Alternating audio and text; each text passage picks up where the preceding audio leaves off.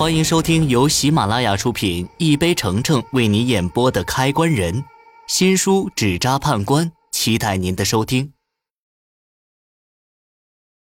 第五十一集，听完女人的话，我暗暗的叹了口气。果然，好办的丧事活还真轮不到我。不过，这也是因为师傅的名气，他接手过的丧事活有很多都是比较凶险的。现在他去世了，县里的人自然而然的也会想到我。年轻女人说她大哥的尸体不对劲儿，我在心里斟酌了一番，考虑到自身的能力，我没有贸然的接下这桩丧事儿，而是跟他们说先去看看死者。这两个女人见我没有直接同意，倒也没有难为我，说现在就要带我去。路上，他们跟我说了一些关于死者的情况。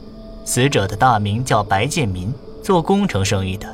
前天晚上回老家白家村喝酒时，晚上睡觉还好好的，谁知到了早上，家人去房间里喊他吃饭，就发现他已经死了，而且死状极其恐怖。他们说完这件事儿，也顺带跟我介绍了一下自己。年纪大的是白建民的老婆，叫王美心；年纪小的则是白建民的妹妹，叫白凤。王美心说起白建民的时候，表情虽然有些害怕，但更多的是悲伤。他跟我商量，要是我能接下这场丧事他就可以给我五千元的报酬。五千块钱，一般的丧事也就给一两千块钱，他给了差不多三倍的价格。我有些心动，毕竟现在正是家里缺钱的时候。但很快我就冷静下来。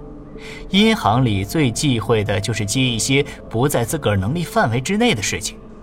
婶儿啊，我现在还是不能答应你，这不是钱的事儿。死者为大，要是我没能力好好送走他，可是会害到大家的。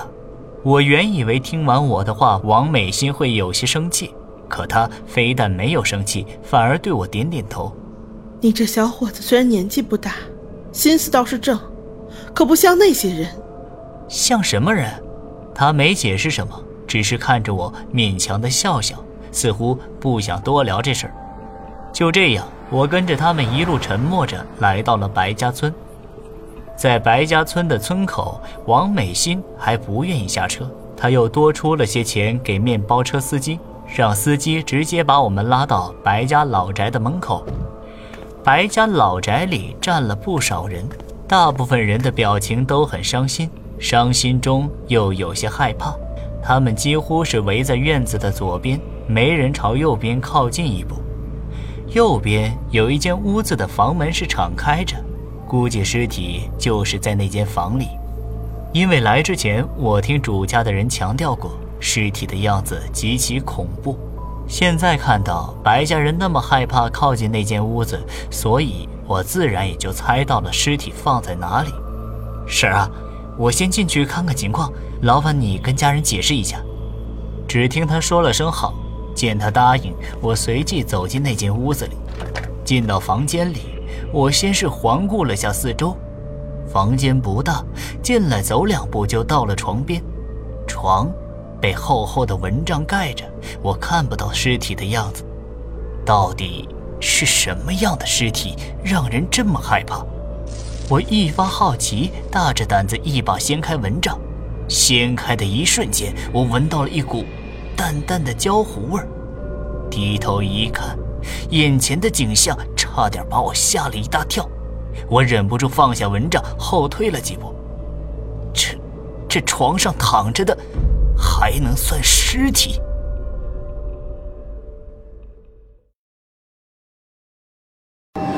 本集已播讲完毕。